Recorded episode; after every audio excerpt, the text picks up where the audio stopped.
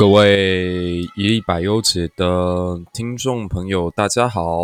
今天是我们一百忧解的第十一集。那大家都知道，这个月在台湾人的传统文化与习俗里面都很特别，是农历七月。那我们大概都会记得，从小到大都被叮咛。只要到了农历七月之后，那就尽量不要到海边，不要到山上，不要到乡村，甚至不要到没有人烟的地方。那这个月份我们通常就叫它叫鬼月。所以农历七月或多或少其实都蛮让人心生畏惧的。呃，所以我们今天就来聊一期在鬼月里头的那些人、那些事，以及台湾的鬼月为什么跟其他国家有那么一点不一样。那台湾味的鬼故事，其实最具代表性的大概是红衣小女孩、莫西娜跟俩高铁这三种模式。红衣小女孩，大家应该如果有听说，在九零年代末期有一个灵异节目叫《玫瑰之夜》，那当时有人投稿了一个 V8 影片，其中他所呈现的是一个家族到台中的大坑山区去旅行。那旅行的过程当中，他们拿出了时下非常流行的 V8 进行了记录。那记录的过程，在一个山路的转弯处，所有的家人都对着 V8 的镜头挥手。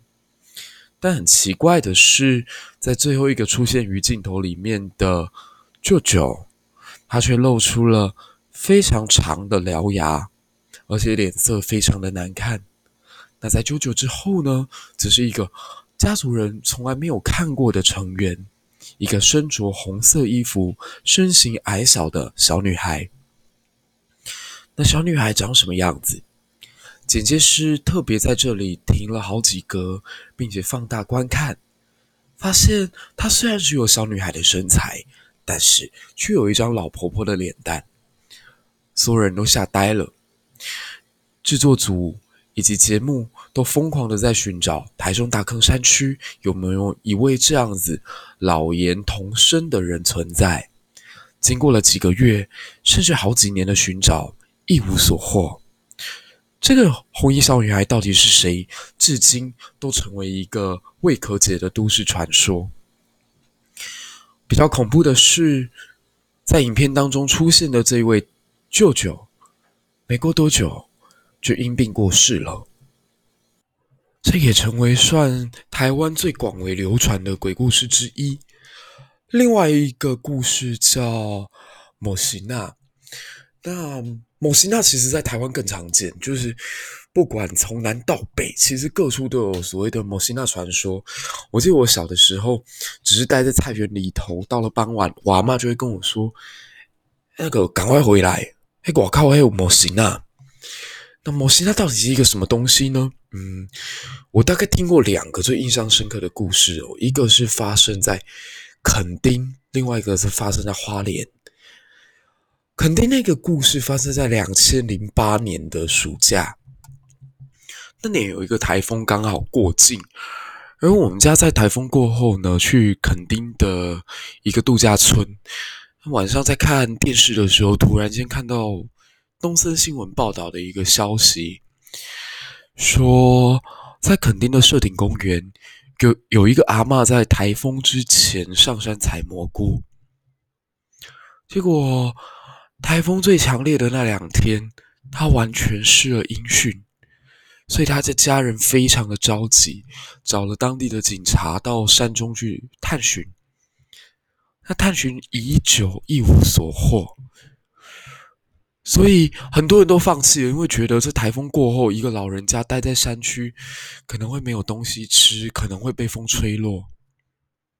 可就在大家绝望的时候，却发现了这个阿嬷，她衣不蔽体的躺在社顶公园的某一个石灰岩山洞里头。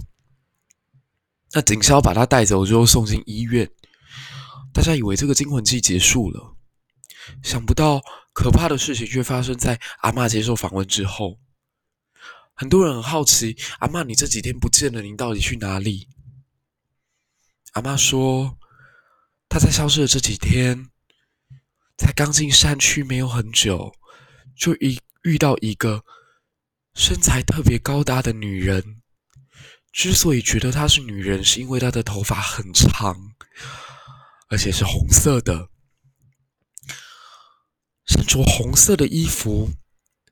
结果一转身过来，青面獠牙，一直追着她。阿妈很害怕，一直往山里头跑。可那个巨大的，我们姑且称之为女人吧，没有放过她，不断紧紧的跟着，甚至跟她要内衣、内裤来穿。这个高大的女人是谁？到现在还是没有人知道。同一个地点，在五年过后，又有一个阿公在社顶公园里面失踪，被发现的时候。他出现在鹅銮鼻，可是鹅銮鼻距离社顶公园大概有四五公里的山路，沿途非常的崎岖，地形非常恶劣。阿公到底是怎么走到的？阿公也说他是遇到了一个人，忽然间说要带路，然后他迷迷糊糊的，恍惚之间就跟着他走，后来就不见了。最后一个传说叫抓交替，抓交替发生在北部，主要发生在三峡有一条河流叫大豹溪，大豹溪不知道怎么搞的，每年只要到七月的时候，至少就会夺走两条生命。更神奇的是，通常那两个人的名字会是一样的。那这大概就是台湾最具有象征意义的鬼故事。很多人会问我说：“这个农历七月是鬼月，这个习俗怎么来的？”那其实做过考证的人很多，有些人从北宋时期的《东京梦华录》里去找，甚至找了南北朝时期梁武帝的史料，那得到的一个结论是：其实中国古代并没有鬼月的传统。哦。顶多我们可以说有鬼节，但鬼节也仅限于在七月十五那一天。那为什么七月十五会被定位成鬼节？跟印度的佛教有关。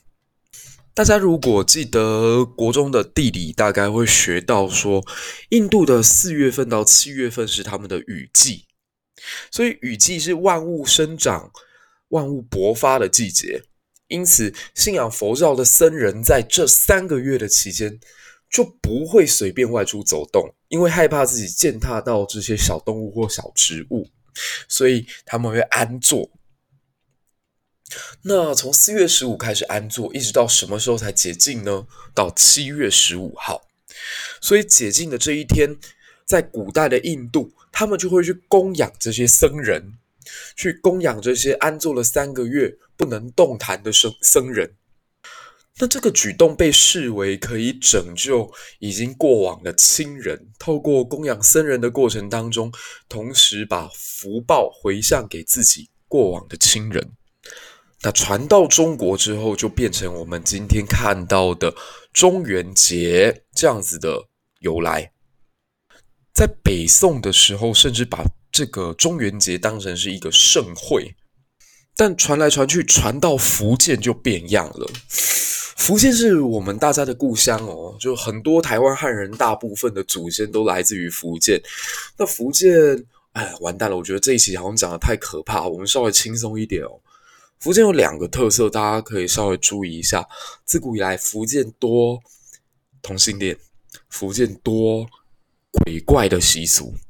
那先解释一下为什么福建会多同性恋，原因是因为当时很多福建的人在山多田少的状况之下，没有办法在自己的故乡生存，所以必须要到海上。可是自己一个人出海总是危险的，所以他们通常会拉帮拉帮结党，找自己的好朋友一起。那为了要加深彼此合作的关系，所以他们通常会结拜。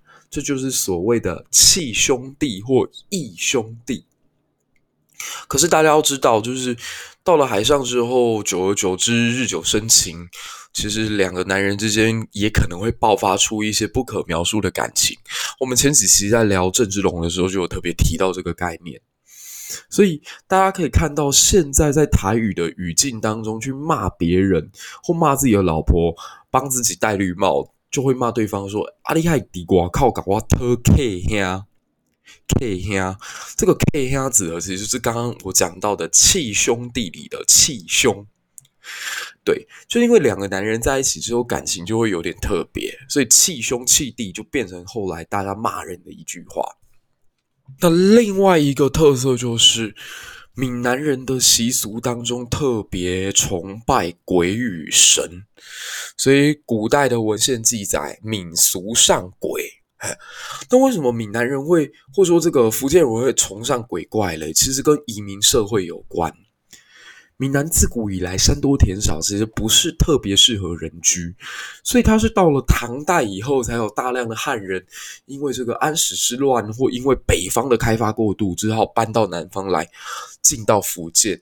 所以大家可以去看看这个我们台湾的信仰神明之一开漳圣王陈元光，就传说是在武曌武则天统治时期搬下来的一个将领。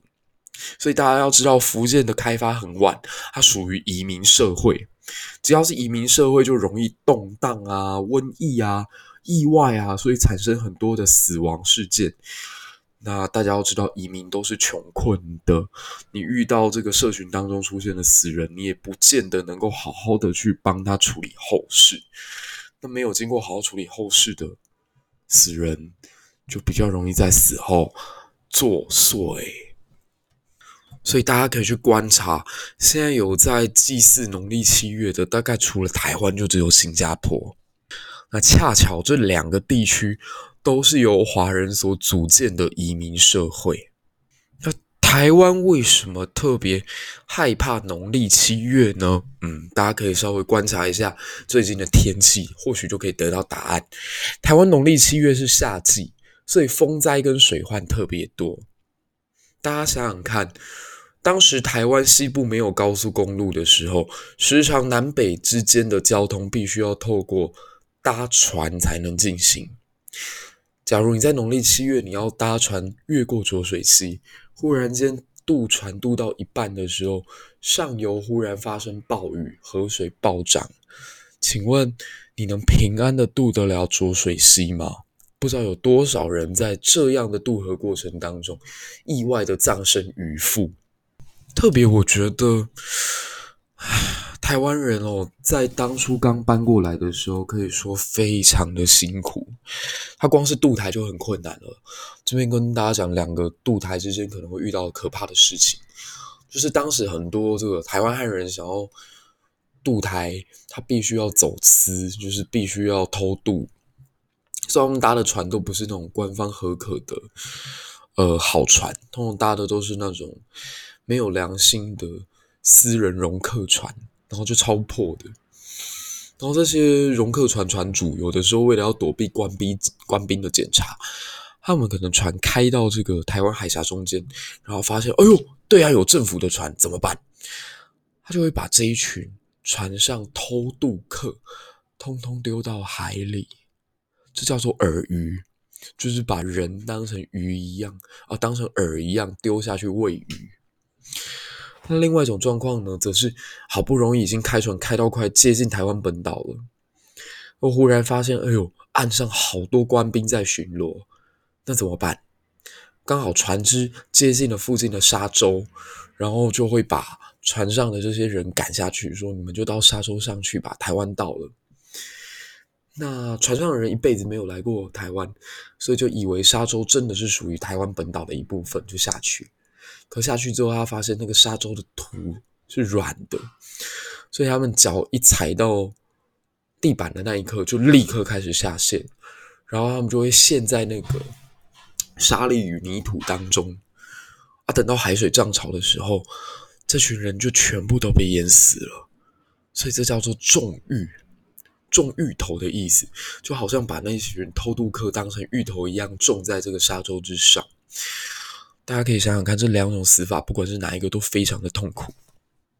所以早期光是渡台就非常困难，因此留下“登山过台湾，心肝结为丸”这样的说法。除此之外，台湾的天灾很多，不管是水灾还是地震。大家有兴趣的话，可以去查一个关键词，叫“康熙大地震”。原本台北是一个湖泊，据说就是因为康熙大地震的发生，让这个湖泊被堵塞起来，才形成今天的台北平原。还有一个是比较有直接证据的，叫做口湖地区的千水葬。这是因为发生在一八四五年道光二十五年的时候，农历六月左右，连续好几天下大雨。那到七号之后呢，才知道原来是有台风来袭。那当时台风是属于一个西南向的台风，所以风雨雨不断的侵袭今天的云林口湖地区，引进了所谓的海水倒灌，让整个湖内的港口全部一夜之间通通被淹没。那这场雨一一口气淹了将近一个礼拜，一直到当年的农历六月十二才慢慢退。结果沿海一带尸横遍野，官方统计数字是说大概死亡了三千人，但民间认为超过整整七千人。所以大家知道吗？曾经一一度云林口湖地区是台湾西部很重要的人口聚集地，可因为这一次的台风，让它的人口几乎损失殆尽。更惨的是。当时由于尸体实在太多，官方与民间完全处理不完，很多人就放在那里，让尸体发臭腐败。那后来导致了一场极为巨大的瘟疫，又死了整整三千人。所以这样可怕的浩劫过后，云林口湖地区直到今天都还有所谓千水葬的仪式，就是为了纪念这一群在当初因为台风。而不幸丧失生命的这一群人，那再来就是台湾人当时呢，有很严重的张权械斗，就好不容易移民搬过来了，可是发现生存空间不够，所以他们彼此为了要争夺水源、争夺田地，会发生武装的这种冲突。冲突过后，当然有大量的人员会死亡。那这些死亡的人，官方因为不鼓励械斗，所以也不会帮他们下葬。所以，往往很多人就会因此而曝尸荒野。再来就是跟嗯，应该算原住民的习惯有关吧。大家不知道有没有注意到，就是家里的长辈往往到了呃一定的时候，就会在家里祭拜所谓的地基主、地基主。